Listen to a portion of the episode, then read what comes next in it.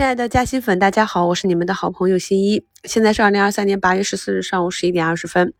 那目前呢，我们的上证指数是走出了跌破了六月二十六日那个低点三一四四点二五。那今天目前为止最低呢是三一四一点六六，看一下这个对数底能不能够撑得住。那在一周展望里跟大家讲过。本周的震荡区间呢，可能是下方的缺口，以及大概率的今天向下跳空缺口的这个缺口位置。上周五的光头光脚的放量阴线叠加周末，并没有出现什么特大的新闻消息。这种技术图形呢，大概率的次日都有一个惯性下杀，所以熟悉了这些图形的朋友就知道如何在抄底的时候去分配左侧抄底的仓位。在节目简介中给大家贴了两张图啊，图一呢是。上证指数的日线图形可以看到，虽然说近期下杀的力度比较大，但是呢，指数呢已经运行到一个今年年内指数区间震荡的下轨这个区域，所以我也是跟朋友们讲，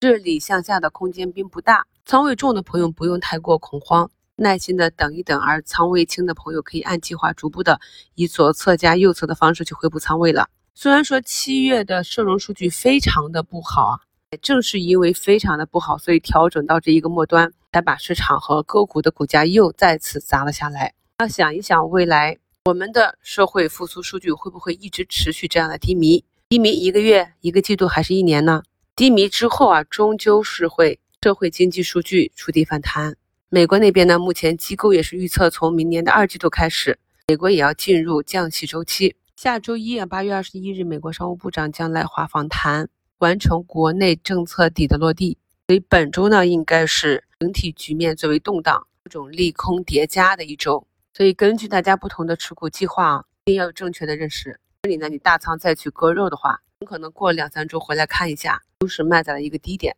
对于回补仓位的朋友呢，要根据个股的情况。那目前很多个股都是一个缩量横盘震荡整理。如果你的仓位比较轻，可以按照计划逐步的在股价打平。有资金开始回补仓位的时候，跟随做左侧的补仓。如果你的仓位已经比较重，你等到市场企稳，通常我们需要两到三根阳线去确定，然后再结合市场的情况去继续的布局。在图二三十分钟上证图这里也给大家在布林线轨道画出了小红圈，可以根据以前市场止跌企稳走出的指标来跟踪当下的市场。当市场出现止跌迹象的时候，就可以入场去捞货了。如果是作为补仓配置仓位进行的加仓，那么这一部分呢，即便是短期啊，在这两三个交易日里再次跌破，也不再去做减法了。但如果是做活动仓差价，只是看长做短做的超短，那么如果你的个股再次跌破你的抄底位置，是需要用一比一的底仓去进行止损的。就这样呢，当真正的明确性的机会来临的时候，你还有资金可以继续的运转。目前富时中国 A 五零的跌幅已经扩大至百分之二，美元对人民币离岸汇率呢刚刚冲高至七点二八，目前是在小幅的回落。今天在早盘给大家点评了，如果指数想企稳的话，还是得靠金融券商去拉一把。目前可以看到，首创证券呢已经一点九个亿封上涨停啊，这也是涨停加大跌加涨停加大跌，所以今天这个涨停呢，注定也是要承接不少的抛压。在它的带动下呢，太平洋、安硕信息、财富趋势、同花顺、指南针这些金融互联网券商都有不同程度的上拉，这就是短期资金看到的一些套利的机会。医药这里啊，赛力医疗、科源制药今天的震荡也是加剧，五洲医疗、新天地、冠浩生物盘中的振幅也是加剧。像大医药啊，康龙化成目前呢已经慢慢的出水，还留了一个小缺口，看一下日内是否能够补缺。其他的医药医美啊，也都是一样的，包括近期大火的减肥药啊，我们看到了被资金逆势拉涨的这些个股，不要去追涨，耐心的等到这些热点板块在调整日的时候，股价跌到位止跌了，再慢慢的往回拉，或者是急杀回拉，或者是尾盘再去布局短线的套利，去博弈次日的反弹反包，提高短线的胜率。像周五冲高回落的旅游板块，众信旅游这种啊，今天早盘就完成了反包之后继续回落。暑期的国内旅游人次，相信大家都能够感受得到了。所以今天虽然酒店及餐饮景点板块是有逆势拉涨的，但是由于我们近期行情特征是比较动荡的，所以还是依旧适合拉涨的时候先做减法。后排反弹的是数据确权、数据安全、算力租赁、互联网彩票这些，也都是下跌调整了一周之久的板块，适合朋友们利用一些反抽反弹啊，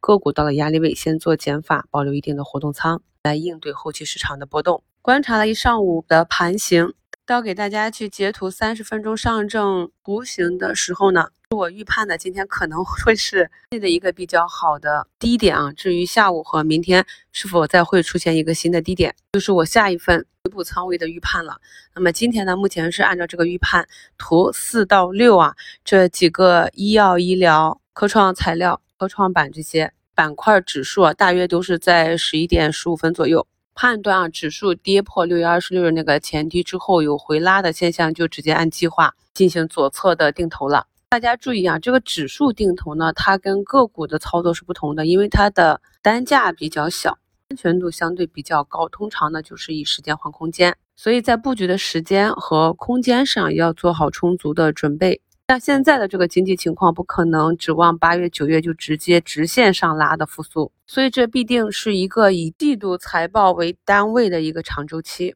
因为市场指数呢都已经跌破了前低，所以相信很多朋友，包括我自己的仓位，今年的年内利润呢也都回撤了不少了。对于短线和部分的中线来讲，要按照计划、按照纪律去做好保利出局啊。但对于长线和指数定投，要按照原有的中长期的时间周期目标去耐心的持有，毕竟呢，我们兑现的期限呢，并不是在今年情况这么差的一个时间，而是要等到整个社会数据向好、市场向好，就类似于今年一季度数字经济、算力芯片啊那样的机会，才是大减仓和阶段性兑现的时期，而不是刚刚经过大阴线下杀之后啊。这也是我反复强调的，我们的投资理念呢，一定是在大涨的时候高抛，而在市场大跌之后。要耐心的等待市场给予我们的低吸机会。上周五晚的直播回放呢，系统出现了一点问题，所以要晚一点更新上来。我们在上周五的直播里呢，也是重点讨论了未来很长一段时间我们比较看好的需求和成长性相对确定的行业。一个行业长期的发展方向不会受短期几个月或者几个季度短期的利空所影响的。